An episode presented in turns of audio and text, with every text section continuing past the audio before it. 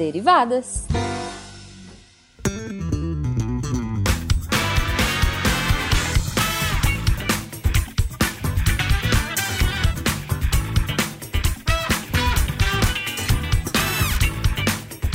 Sejam bem-vindos, deviantes e derivados, a mais uma leitura de e-mails e comentário do SciCast com as derivadas. Sim, estamos de volta. Depois de muito tempo, de novo pedindo desculpa, mas provas trimestrais, enfim. Ai, mas quem é você, rapaz? Cadê a Quem sou eu? Pois é, esqueci. Tá vendo? Olha o que provas fazem com a cabeça de professor. eu sou a Thaís. Ai, monoglobulinazinha do SciCast. Atrasada e cansada, mas tudo bem. Exato, atrasada, cansada, destruída. É, pois é, tudo isso. E eu sou a Cris. A Eterna, primeira de seu nome, também atrasada, também acabada, também É. destruída.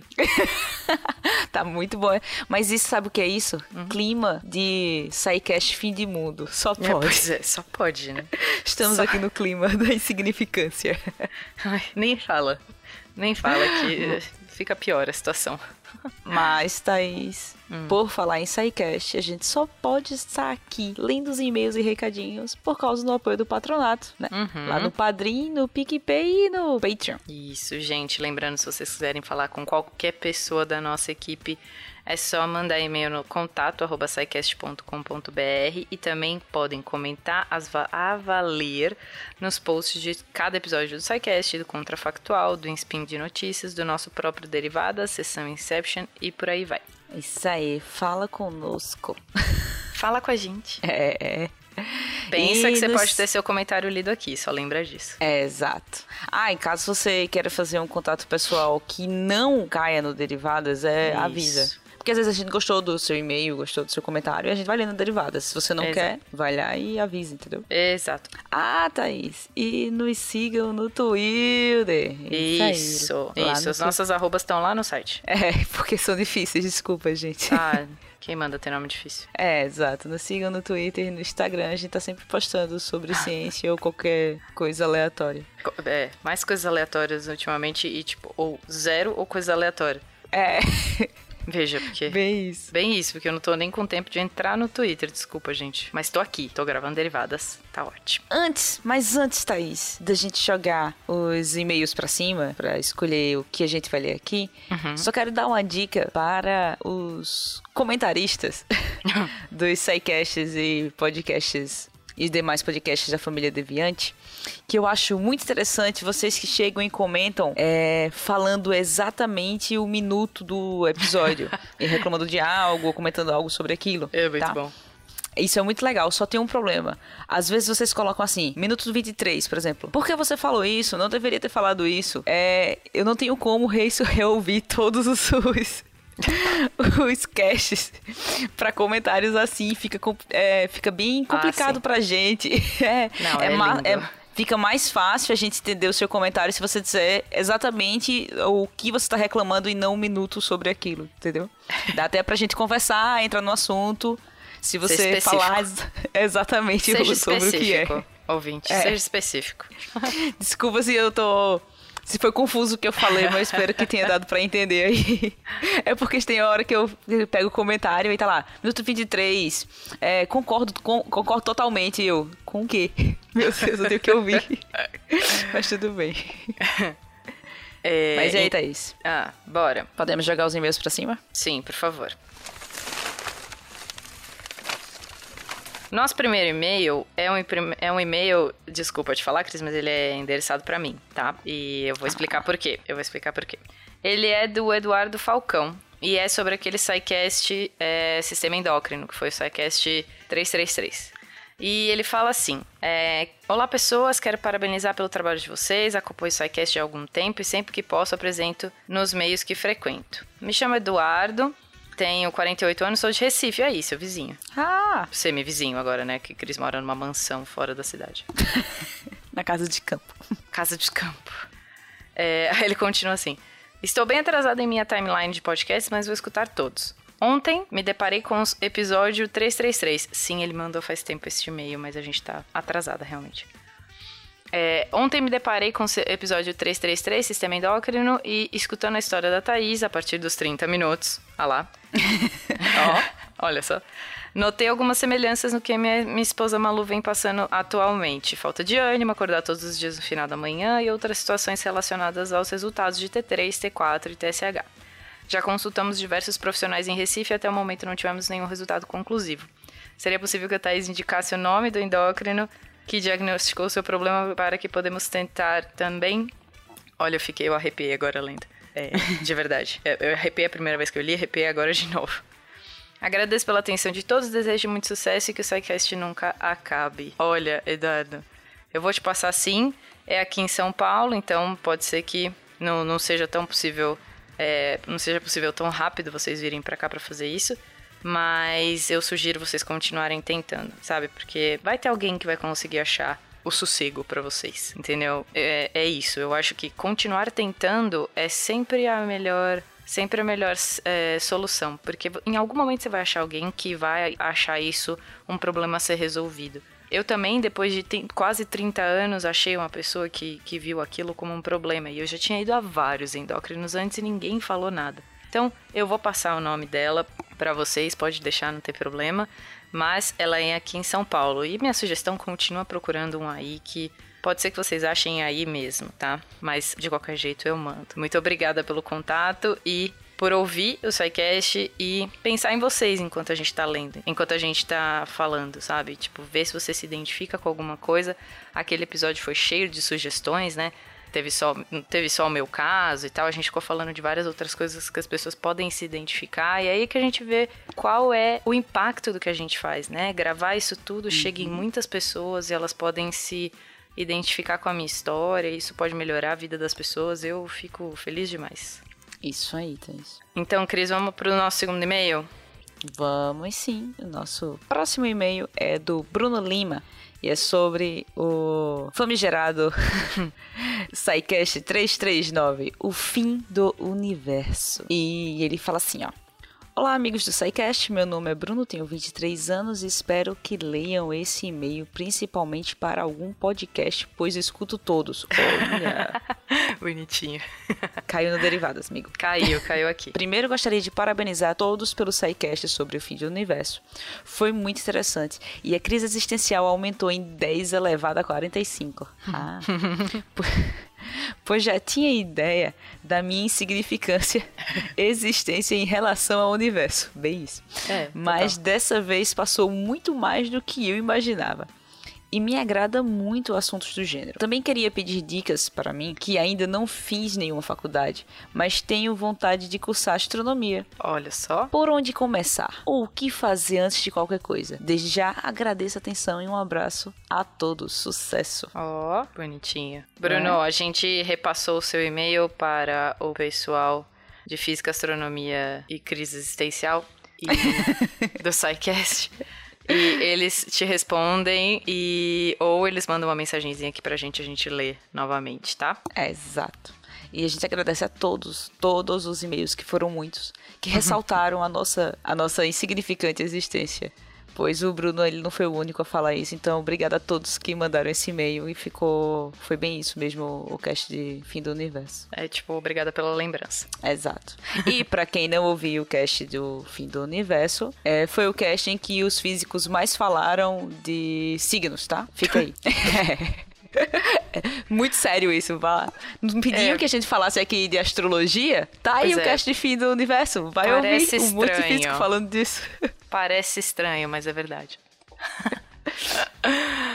Então, Cris, o nosso próximo e-mail é do Mariano. E ele fala, já vem com o nome do e-mail é Mancada no episódio 339. Pronto, valeu. é, não, já tô, já tô agradecendo a canelada que mandaram. Ele fala assim: Bom dia, confrades. Meu nome é Mariano e sou estudante de Geofísica na USP. Galera, só queria falar uma coisa que me incomodou nesse último episódio. No momento que vocês falaram sobre o clima tropical no Saara, acho que o Pena, não me lembro se foi ele ou Fencas, falou que essas estimativas sobre a mudança no clima do Saara são pura especulação, entre aspas. E isso não é verdade. Os modelos que temos na geofísica são baseados em hard science. Digo, são modelos matemáticos extremamente acurados, baseados em inúmeros dados adquiridos de maneiras diferentes, com equações muito bem definidas e que constroem os modelos. Falar que isso é pura especulação, entre aspas, pega mal, pois existem pessoas nessa área, tanto na meteorologia e na geofísica, quanto na geologia, que dedicam suas vidas a estudar e construir esses modelos. No mínimo, eles são ótimas hipóteses, não são puras especulações. Obrigado pela atenção e continuem com o ótimo trabalho. É, Thaís, só que não foi uma mancada. porque o Fenquinhas respondeu. É, é... Fenquinhas mandou pra gente que eles não falaram.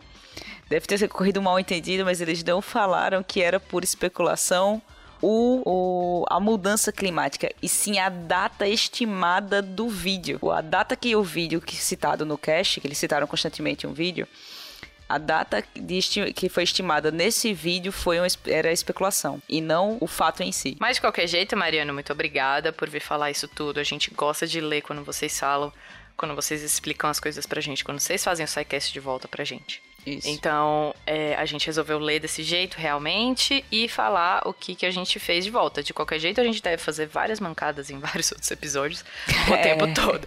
Então, a gente não liga de receber canelada, realmente não tem problema, pode mandar. A gente também responde as caneladas. Isso aí, a gente trouxe aqui o e-mail caso tenha ficado mal entendido com para mais alguém. Então assim, fica claro para todo mundo. Exato.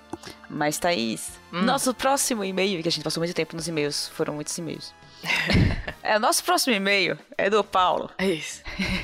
E ele começa assim: Olá pessoal do SciCast. Do SciCast. É, tem, tem quatro asas ali. Me chamo Paulo e quero muito agradecer a equipe pelo belíssimo trabalho. Vocês detonam. Pode ler. Com pode muita ler, diversão.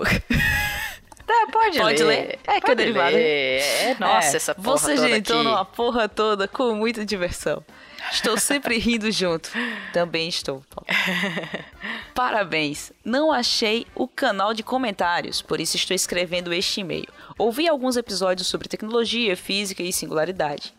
É de explodir a cabeça, de verdade. Mas vamos ao que interessa. Sou estudante de farmácia e me interesso muito pela biotecnologia, edição genética e afins. Poderiam fazer um cast sobre o assunto bem aprofundado. Ouço no mínimo dois casts por dia um indo para a universidade e o outro voltando. Seria legal demais ouvir uma discussão sobre esse vasto campo da biotecnologia no mundo cada vez mais hipertecnológico. Grande abraço a toda a equipe. Meu amigo aí, Paulo, uhum. é, você fa tá falando com as pessoas certas. Certas. pois é, porque é a gente mesmo que fala disso. né? É. Se fosse outra dupla, tipo dupla dinâmica aí, que vocês veem por aí, é... não, eles não falam disso, eles falam de física. Mas você tá falando com a dupla que fala de CRISPR, né? É verdade. É só colocar o nosso nome lá, ou coloca, mais fácil, coloca CRISPR. Você vai ver que não é só a gente que fala também, a gente fala bastante. Mas é, você vai ver que tem mais gente que fala disso. São diversos os spins que a gente fez sobre isso. Tem um explicando exatamente o que é isso. Tem o nosso de DNA 1, DNA 2. Uhum. Ouve lá, meu bem. É, o que eu acho é que ele não. Ele deve ouvir o SciCast como, como SciCast no agregador. Ah, ele não deve ter não, o Deviante. É. Não deve ter o Deviante. Então o portal é o portal é o www.deviante.com.br. Isso. Lá você tem acesso ao canal que você disse que não achou, é, que é o canal de comentários. comentários e tudo.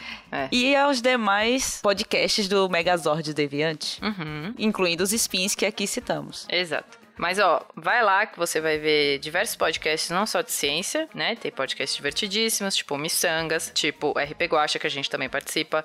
Então, vai, vai lá e descobre tudo que o Deviante tem para te oferecer. É, exato. E não, não se preocupe, biotecnologia não parou por aqui no SciCast. Nossa, Nós não. sempre estamos fazendo outros, outras pautas sobre isso. A Cris, eu estou pensando agora que se ele não conhece o Portal Deviante, ele provavelmente não conhece derivados, ele nem sabe que ele está sendo lido aqui. Mas, Thaís, depois disso, vamos hum. para o Portal Deviante. Vamos. Agradecendo mais uma vez a todos os e-mails, até os que não foram lidos aqui. Exato. Principalmente os que não foram obrigado. lidos aqui, que é a grande maioria. Mas a gente lê todos todos, só não colocamos todos no. Exato. Senão a gente fica. Felizmente, a gente ficaria horas lendo. Exato. Mas, enfim. Bom, dona Cris, é, a gente tem aqui comentários sobre o fim do universo, né? O SciCast 339, famoso aí, já dos e-mails. E o comentário do André Pocignolo, ele fala assim: Sensacional esse cast, inclusive porque pegou vários conceitos que foram sendo construídos nos casts anteriores de física e aplicando. Ótima curva de aprendizado. Uma dúvida que me surgiu foi sobre a expansão do universo. A energia negra é que faz ele se expandir. Isso estaria ligado à ideia de vácuo que foi citada? Energia negra seria vácuo ou são coisas diferentes? Ele também continua assim: energia negra puxa os corpos ou puxa o próprio universo? Nesse sentido, os corpos estão se movendo para fora ou o universo está crescendo ou os dois? Olha só, eu é. amo esse tipo de pergunta. É, e o Peninha respondeu Sim. lá. Ele disse assim, ó, a energia escura seria a energia do próprio vácuo, que age contra a gravidade, afastando os corpos. Na verdade, é o próprio universo que expande e os corpos vão ficando mais distantes uns dos outros. Ok. É. Ah, e pra quem, quer, quem quiser mais derreter o cérebro, continua lendo os comentários desse cast. Ah, sim, né? que eu nem coloquei aqui porque quando a gente está fazendo o cast, a gente tenta amenizar as palavras para não ficar aquele um monte de palavra complexa e nos Sim. comentários a gente diz, não respeita isso. É claro que não. Então não dava para colocar aqui os comentários. É claro que não. Mas obrigada a todos que comentaram lá no fim do universo e fiquem à vontade para ler. Beleza. Temos mais aqui mais um comentário do SciCast 337 e Infância. O Leandro José Ferreira falou assim: Olá, pessoas. Sobre o caso de TV deixar cego barra reduzir a capacidade visual. Talvez seja uma falácia de causa e consequência. A criança pode ficar mais perto da TV porque já precisa de um óculos corretor. Foi meu caso. Sempre sentei perto da TV e sempre me disseram que eu ia ficar cego. Quando finalmente fiz um exame oftalmológico, já estava com 2,75 de graus em cada olho com miopia e astigmatismo, ou seja, eu sempre sentei perto da TV porque não enxergava mesmo. Quem percebeu isso foi minha professora da escola, que percebeu que eu copiava a matéria do caderno do colega e não do quadro. Até mais, pessoinhas. Oh, isso aí. Ó, oh, mas e... a gente foi investigar. Nós mandamos lá no grupo de saúde e a nossa maravilhosa doutora Yara já colocou um essa eu respondo. e falou assim, ó, o leitor tem razão é uma falácia causa e consequência. Miopia barra hipermetropia são erros de refração, onde há um defeito na curvatura do cristalino. Assim, a imagem se forma antes da retina, miopia, ou atrás da retina, hipermetropia. Ambas têm um componente genético importante, principalmente a miopia. Sim. Assistir televisão muito perto ou ler sem a iluminação adequada poderia, em teoria, levar ao astigmatismo, que é um defeito de acomodação. Porém, este também pode ser inato. Portanto, não podemos afirmar que estas práticas podem de fato levar ao astigmatismo. Olha, posso dizer que a gente pode fazer um teste. Botar um monte de criança na frente da TV e ver se leva. Mas isso é sacanagem. Mas isso não pode. Que comitê ah, de ética vai aprovar isso? Mas isso leva ao comentário do Fabrício, do Fabrício Carim, deste mesmo cast que citou que antigamente diziam que você não podia assistir TV de perto, só que agora a gente usa VR. Então, e aí? E aí? que fica na cara. Então, o teste já tá sendo feito, gente. Relaxa que o teste já tá sendo feito. A gente trouxe a TV para o olho. É, bem isso. Bem isso. Então, relaxa que daqui 10 anos a gente vai ver se isso é verdade. Mas vamos lá para o comentário do Tiago Queiroz, neste mesmo cast Infância. Ele fala assim: Olá, meus queridos, adorei o episódio, parabéns. É sempre bom divulgar informações sobre a infância, porque a sociedade tende a enxergar crianças como seres não dignos de respeito ou empatia. Então, parabéns mesmo. Desculpa, eu acabei de não ter empatia pelas crianças no comentário acima. Desculpa, tá? Eu fiz exatamente isso agora.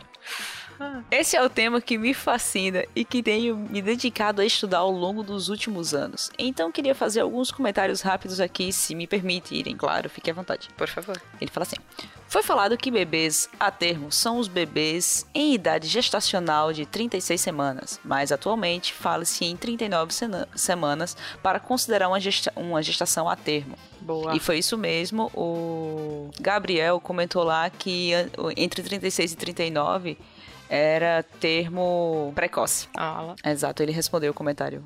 E o, o Tiago Queiroz continua. Eu entendo a forma como profissionais de medicina é algo que evolui constantemente, principalmente no tratamento humanizado com os pacientes.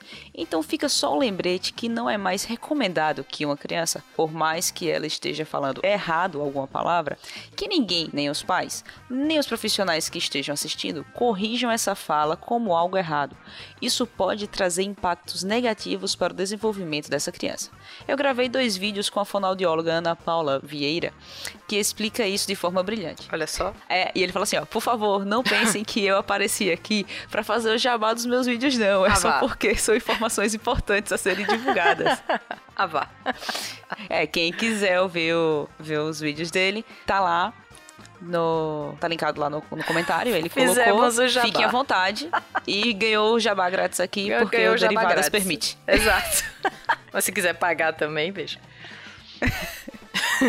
brincadeira, brincadeira. É, beleza, Cris. Agora a gente vai para um contrafactual. E é o contrafactual 142. E se o motor elétrico tivesse sido o preferido desde o início? Amém. Amém. Seria da Xiaomi, só para É, lembrar. da Xiaomi. Luciano Faria Abel falou: Queria fazer uma contribuição na questão de pôr barulhos artificiais nos carros elétricos. Eu faço uso diário de uma bicicleta elétrica há mais de um ano e nesse tempo percebi algo que muitas pessoas deixam passar. A audição é o sentido muito mais usado no trânsito do que imaginamos. O som é um alerta muito importante. Por mais que tenhamos espelhos e treinemos para olhar antes de fazer uma conversão, na realidade do dia a dia é o som que mais nos guia.